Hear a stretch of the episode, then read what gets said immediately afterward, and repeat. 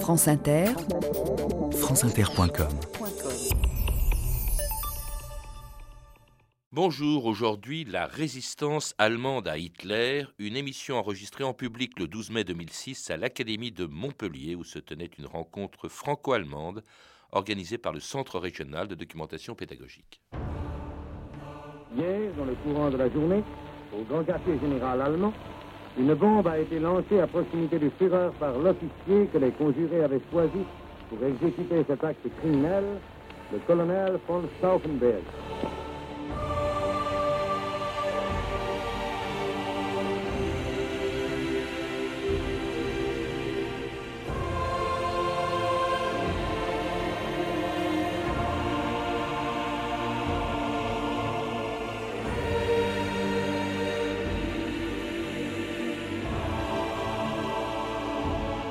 2000 ans d'histoire.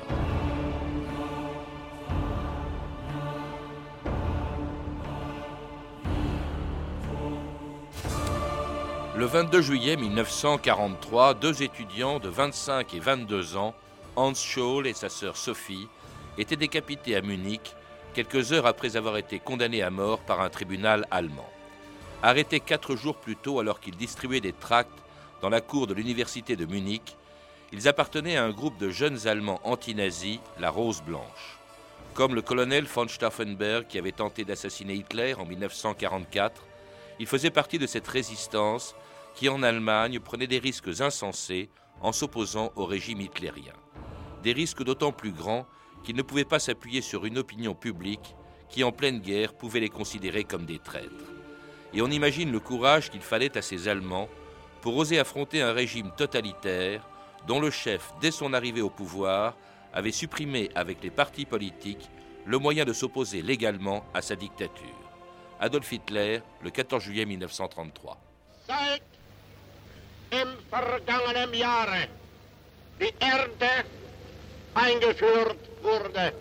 Depuis l'année dernière, il s'est produit en Allemagne un bouleversement historique.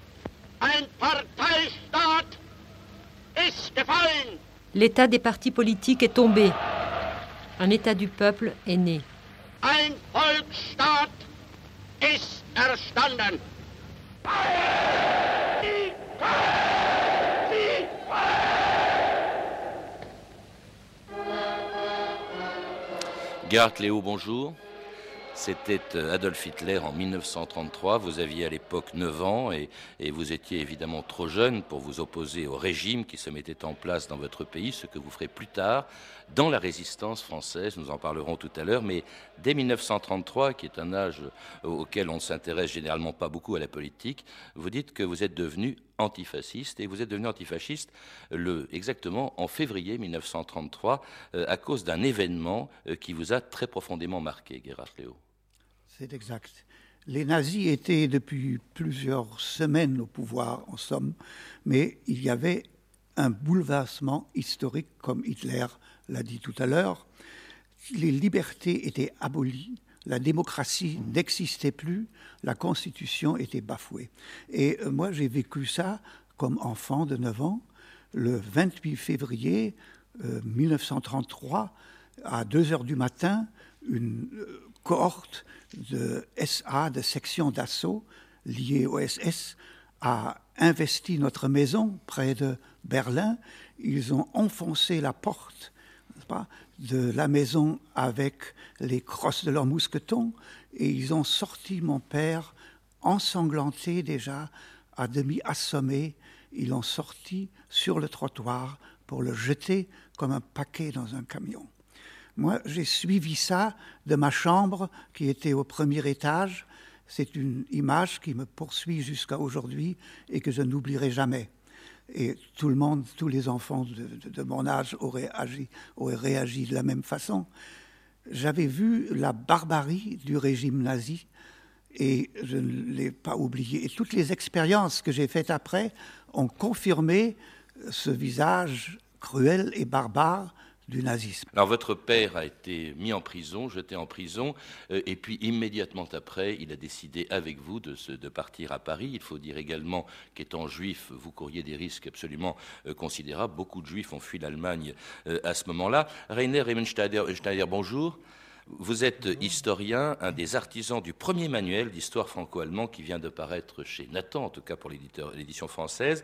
Alors la résistance allemande à Hitler euh, est assez peu connue et pourtant, euh, dès 1933, euh, elle apparaît, elle s'est manifestée dans tous les milieux, dans toutes les familles de pensée, dans toutes les familles politiques, dans la religion aussi, avec un certain nombre de pasteurs ou de prêtres qui se sont opposés à l'Allemagne, puis dans l'armée, dans la jeunesse. Mais alors la première résistance à se manifester, c'est la résistance de la gauche, la première à être visée aussi, bien entendu, par le régime, c'est le Parti communiste, c'est le Parti social-démocrate. Oui, ce qu'il faudrait peut-être euh, évoquer d'abord, c'est qu'il y a eu environ, au bas mot, 100 000 personnes allemandes exécutées euh, pour fait de résistance au régime entre 1933 et 1945. C'est un chiffre considérable. Ce sont autant de destins humains sans parler évidemment de tous ceux qui, étant résistants et qui euh, ont survécu, euh, tout cela et toutes celles-là euh, demandent à nous un devoir de mémoire. Alors c'est tout premier, les tout premiers, parce qu'elle s'est manifestée à, plusieurs moments. Au début, et d'ailleurs un peu dans l'indifférence générale, ce sont les communistes, ce sont les socialistes qui sont opposés à Hitler. Oui, c'est conformément euh, à l'idéologie du régime qui euh, dénonçait comme les ennemis, les, ennemis principaux, les soi-disant partis marxistes, communistes et euh, socialistes. C'est contre eux que s'exerçait tout de suite l'appareil répressif beaucoup de, ces dirigeants et tous ceux qui se sont manifestés comme étant euh, euh, d'une conviction déterminée ont été arrêtés et ont été euh, concentrés dans des camps de concentration construits à cet effet. Alors parmi eux, une jeune communiste de 17 ans, Anna Preul, que l'on écoute ici dans cet extrait d'un documentaire sur la Gestapo diffusé sur Arte en février dernier. Au foyer des travailleurs, j'ai retrouvé le communiste Leonard Haussmann. Äh, Leonhard Hausmann. Je lui ai dit qu'il y avait des affiches sur les colonnes publicitaires qui annonçaient que Hitler était devenu chancelier du Reich.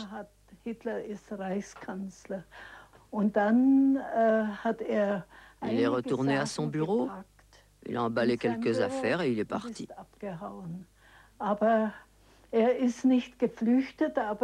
Il a quitté son bureau. Ils l'ont arrêté en mars 1933 et l'ont déporté à Dachau, où ils l'ont fusillé le 17 mai. Äh,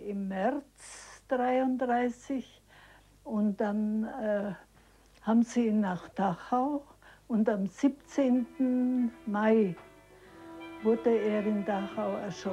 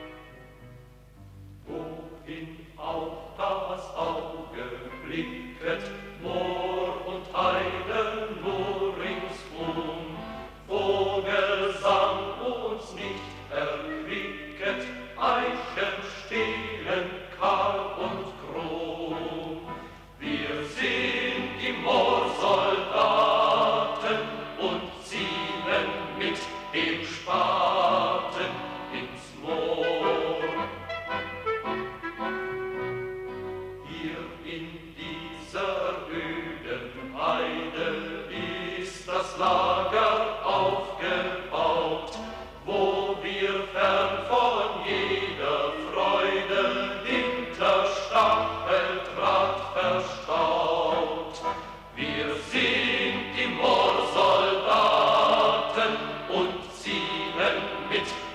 Mai wurde in Dachau erschossen. C'est l'extrait d'un chant euh, émouvant qui deviendra célèbre dans tous les camps de concentration, euh, chanté par tous les déportés plus tard, euh, qui s'est appelé plus tard le chant du Marais, et qui a été écrit en 1933 au tout début de cette résistance et de l'apparition des camps, et dont vous connaissez, je crois, Gerhard Léo, un des auteurs.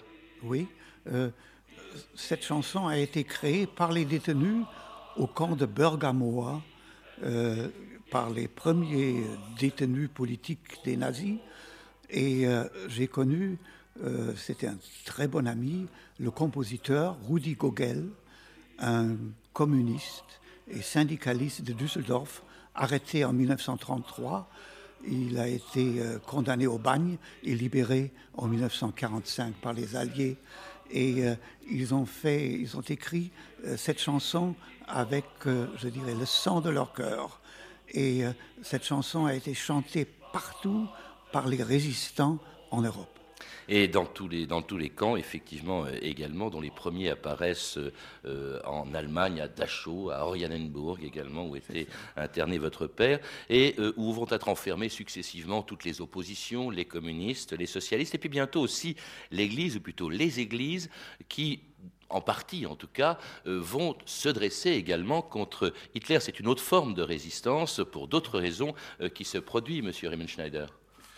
Oui, on a beaucoup parlé euh, euh, du combat des églises, du Kirchenkampf, euh, mais ça c'est peut-être un peu une idéologie, je dirais un mythe, parce qu'en en fait les églises constituées, les, les églises officielles, hélas, n'ont pas résisté en tant que telles, mais ce sont plutôt des résistants, des catholiques, des protestants, qui, à titre personnel et en vertu de leur foi, de leurs convictions religieuses, de leur conscience, ont résisté, ont choisi le, on fait le pas pour, euh, pour euh, devenir opposant au régime et pour résister.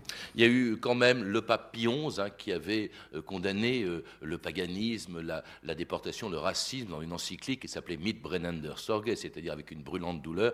Pie XII, en revanche, plus tard, son successeur sera beaucoup moins critique vis-à-vis du nazisme, on lui a même reproché sa passivité. Il y a eu des protestants, un célèbre pasteur qui s'appelait le pasteur Niemöller, qui a été déporté et qui a eu cette phrase extraordinaire qui montre bien le manque de solidarité, les vision de la résistance. Niemöller disait Lorsque les nazis sont venus chercher les communistes, je me suis tu, je n'étais pas communiste. Lorsque les nazis ont emprisonné les sociodémocrates, je me suis tu, je n'étais pas social-démocrate. Lorsqu'ils vinrent chercher les syndicalistes, je me suis tu, je n'étais pas syndiqué. Lorsqu'ils vinrent chercher les juifs, je me suis tu, je n'étais pas juif. Lorsqu'ils sont venus me chercher, plus personne n'était là pour protester. Oui. Alors ça, euh, euh Niemöller était, euh, une des figures les plus marquantes de la Bekennende Kirche, de l'Église confessante qui s'était constituée justement euh, à, partir de 1934, quand il était devenu apparent que les églises ne pouvaient pas coexister avec le régime, voire euh, euh, délivrer leur, leur, message religieux euh, authentique.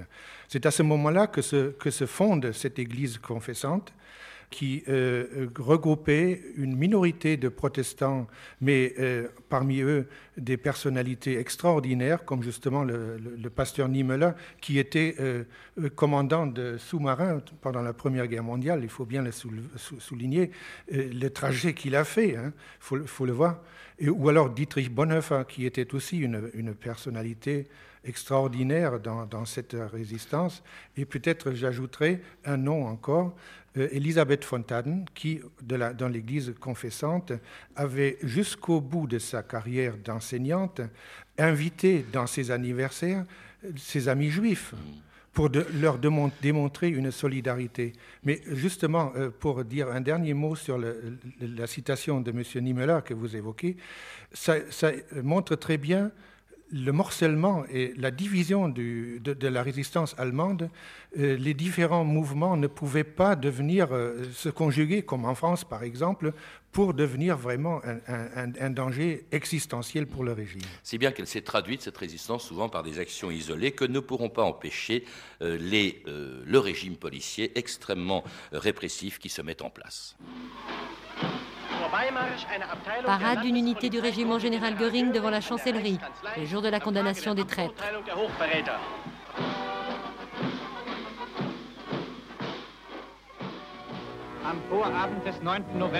C'est la veille du 9 novembre qu'a eu lieu l'attentat, lors de la réunion traditionnelle du Führer à la Bürger Braukeller. Le Führer était parti peu avant la catastrophe. Si la réunion s'était déroulée comme prévu, le plan meurtrier aurait atteint son but.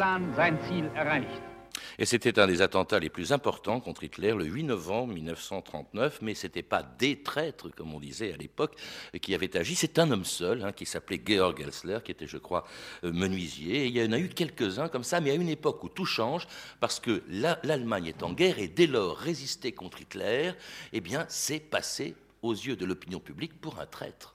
Et c'est ça qui était un cas de conscience pour les résistants et qui explique d'ailleurs ce courage que, qui n'était pas le même en France. Qu'en France, on résistait, on résistait contre une troupe d'occupation étrangère. Là, quand on se bat, quand on est allemand, que se bat euh, contre Hitler, on se bat contre son pays, on est accusé de trahison. C'est ce qui vous est arrivé, euh, je pense, à vous, euh, Léo, qui êtes entré, vous, alors là, carrément, en 1943 dans la résistance française, auprès de, donc des résistants, dans une organisation qui s'appelait le TA, c'est ça? C'est ça le, le, théâtre, travail allemand, euh, appartenait à la résistance française.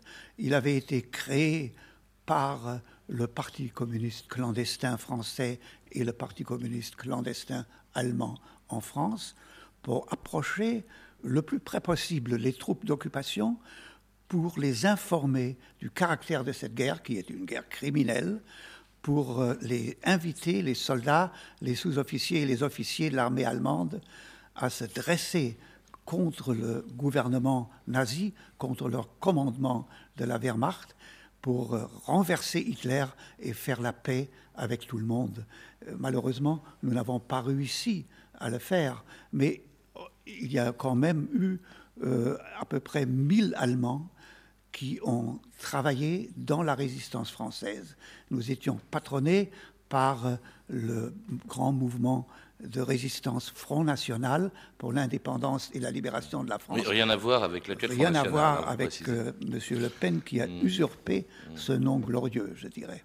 Et alors vous travaillez aussi euh, avec la MOI, la main-d'œuvre immigrée, avec tous ces gens euh, qui se sont battus, ceux de l'affiche rouge, comme on le disait. Vous, vous, avez travaillé aussi pour renseigner, en, en, vous, introduisant dans les organisations allemandes, notamment de convois ferroviaires, pour vous renseigner sur l'organisation de ces convois qui acheminaient vers l'Allemagne des déportés, de l'armement, des munitions.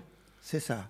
Euh, les Allemands, la Wehrmacht avait besoin de travailleurs auxiliaires parce qu'ils euh, voulaient envoyer autant que possible euh, le plus grand nombre de soldats en Russie, où se passaient les grandes batailles à ce moment-là. Et euh, une centaine à peu près de nous, avec de bons papiers français, nous sommes introduits comme travailleurs auxiliaires dans une commandanture, dans des commandantures allemandes. Moi, j'ai été traducteur pendant presque un an de la Transport Commandantur, la commandanture des transports à Toulouse, qui réglait les transports dans le sud-ouest. Et euh, euh, je pouvais passer à mes amis, les cheminots résistants et les, euh, le maquis français, les horaires des trains allemands. Près de Chalon-sur-Saône, un train de marchandises a déraillé à la suite d'un acte de sabotage commis par un groupe terroriste. Le rapide de Nice, survenant à vive allure quelques instants plus tard, sortait des rails. On compte 39 morts. La SNCF envoyait immédiatement sur place un important matériel de déblaiement. 48 heures plus tard, le trafic était rétabli.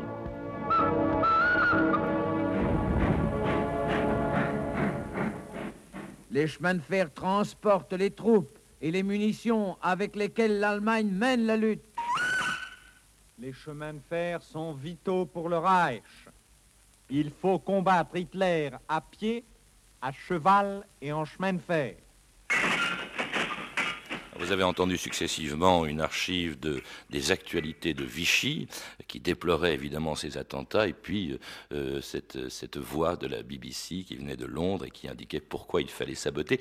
C'était un cas de conscience, pour, vous, Gerhard Léo. Vous luttez contre, certes, une armée d'occupation, mais contre des Allemands, vous qui l'êtes aussi. Oui, euh, contre des Allemands, euh, peut-être, mais chaque résistant français, chaque patriote français était plus proche de moi euh, qu'un nazi allemand. Euh, les Allemands n'étaient pas une entité, bien que la majorité euh, ait soutenu Hitler malheureusement jusqu'au bout. Mais il y avait des Allemands anti-nazis et qui représentaient bien la véritable Allemagne et qui était reconnue en tant que telle aussi par les résistants français.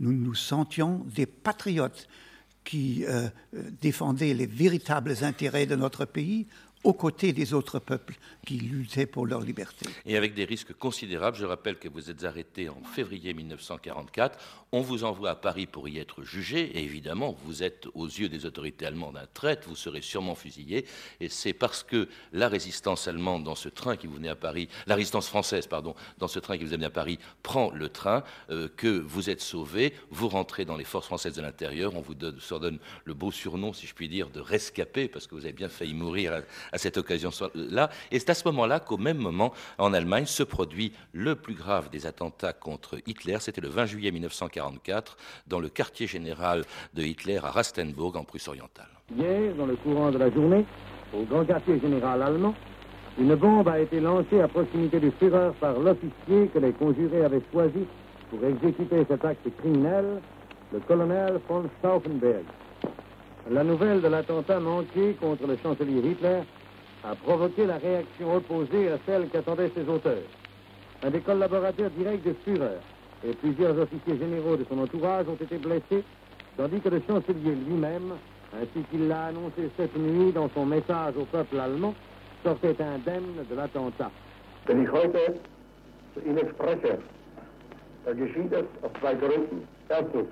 Si je m'adresse à vous aujourd'hui, c'est pour deux raisons. D'abord, pour que vous puissiez entendre ma voix et constater que je ne suis pas blessé.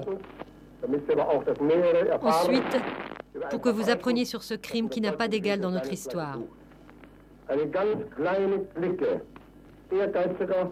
Une petite clique d'officiers ambitieux, criminels, bêtes et sans scrupules ont monté un complot pour m'éliminer et exterminer l'état-major de l'armée allemande.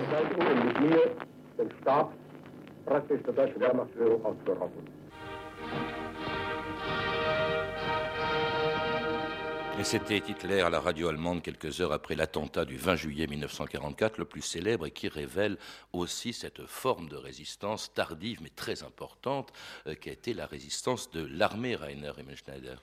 Oui, on a souvent euh, reproché euh, à l'armée d'être entrée en résistance aussi tardivement, vers la fin de la guerre seulement.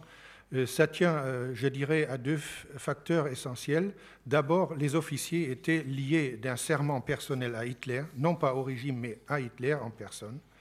Et deuxièmement, il faut dire que euh, le plus gros du corps des officiers allemands était finalement en accord avec les buts de guerre que Hitler avait assignés en 1939, c'est-à-dire constituer la Grande Allemagne, de, la faire régner euh, en maîtresse dans, dans l'Europe soumise et euh, de, de, reconstituer un, État autoritaire, il faut dire, euh, qui prenne les devants en Europe. Donc on est loin de la résistance au début, la communiste socialiste. Ce pas les mêmes objectifs, même si la finalité est la même. Tout à fait. Ce sont, sont tout à fait des motivations très diverses. Mais seulement vers la fin, donc le but est le même, c'est de se débarrasser du tyran. Donc euh, euh, là, euh, le petit groupe d'officiers dont parlait Hitler, effectivement, c'était un petit groupe d'officiers qui avait pris donc les devants et qui a eu le courage de préparer cet attentat. Leur cause était extrêmement difficile, d'autant plus grand est leur mérite. Et, leur, euh, leur euh, comment dirais-je, la répression sera d'une férocité extrême. Euh, Stauffenberg et les plus proches de ses conjurés seront fusillés tout de suite, les autres seront jugés, pendus à des crocs de boucher à Berlin, etc. C'est abominable. L'un d'entre eux disait, c'était Henning von Treschko, disait Si un jour Dieu a promis à Abraham qu'il ne détruirait pas Sodome, il s'y trouverait seulement dix justes. J'espère que Dieu, grâce à nous, ne détruira pas l'Allemagne. Et on a l'impression, au fond, est-ce que c'était ça la finalité de cette résistance que vous, Gerhard Léo, vous avez menée en France auprès de la résistance française à Hitler? Est-ce que c'était la seule finalité, au fond, sauver l'honneur en quelque sorte? Euh, C'était sans doute un mobile pour beaucoup d'officiers euh, conservateurs, euh, sauver l'honneur.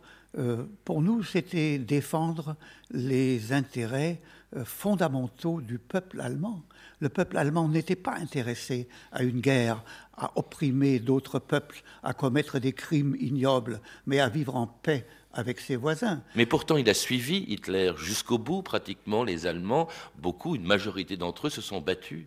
C'est exact. On n'a pas parlé de l'opinion, mais ça aussi c'était un obstacle terrible. Vous avez affaire à une opinion publique, certes conditionnée, mais qui est restée fidèle à Hitler. Oui, c'est vrai. La majorité des Allemands ont suivi Hitler jusqu'à la dernière défaite militaire dans cette guerre, mais nous étions quand même convaincus euh, de défendre la bonne cause.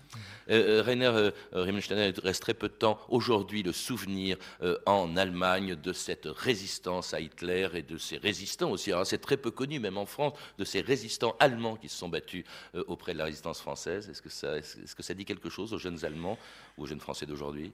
Je pense que oui, parce que on célèbre, enfin, on commémore tous les ans en Allemagne le 20 juillet, juillet 44 c'est-à-dire euh, euh, l'attentat manqué. Et cette, euh, journée du, du, 20, du 20 juillet est l'occasion de commémorer la résistance allemande en son entier, en évoquant évidemment euh, tout l'éventail des, différentes euh, euh, composantes de la, résistance, à commencer par la résistance communiste dont M. Léo nous a parlé avec des, mots aussi touchants, jusqu'à la, la, tentative ultime qui était l'attentat manqué du, du 20 juillet 1944. C'était la rediffusion d'une émission enregistrée en public à Montpellier le 12 mai 2006 avec Gerhard Léo, qui est l'auteur d'un Allemand dans la résistance, Le train pour Toulouse, un livre publié aux éditions Tiresias et qui retrace son parcours au sein de la résistance française, et Rainer Riemenschneider, qui est historien, membre du comité de pilotage du premier manuel d'histoire franco-allemand pour les classes de terminale, publié chez Nathan.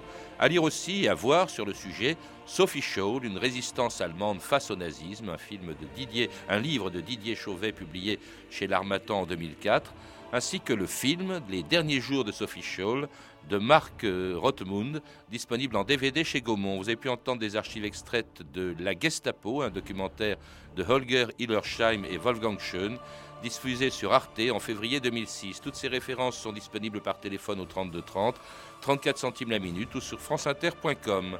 C'était 2000 ans d'histoire. Merci à Patrick Sabois, Hélène Roy, Pascal Bress et à France Bleu Héros. Documentation et archives sonores Claire Destacan et Claire Tesser, une réalisation de Anne Kobilac.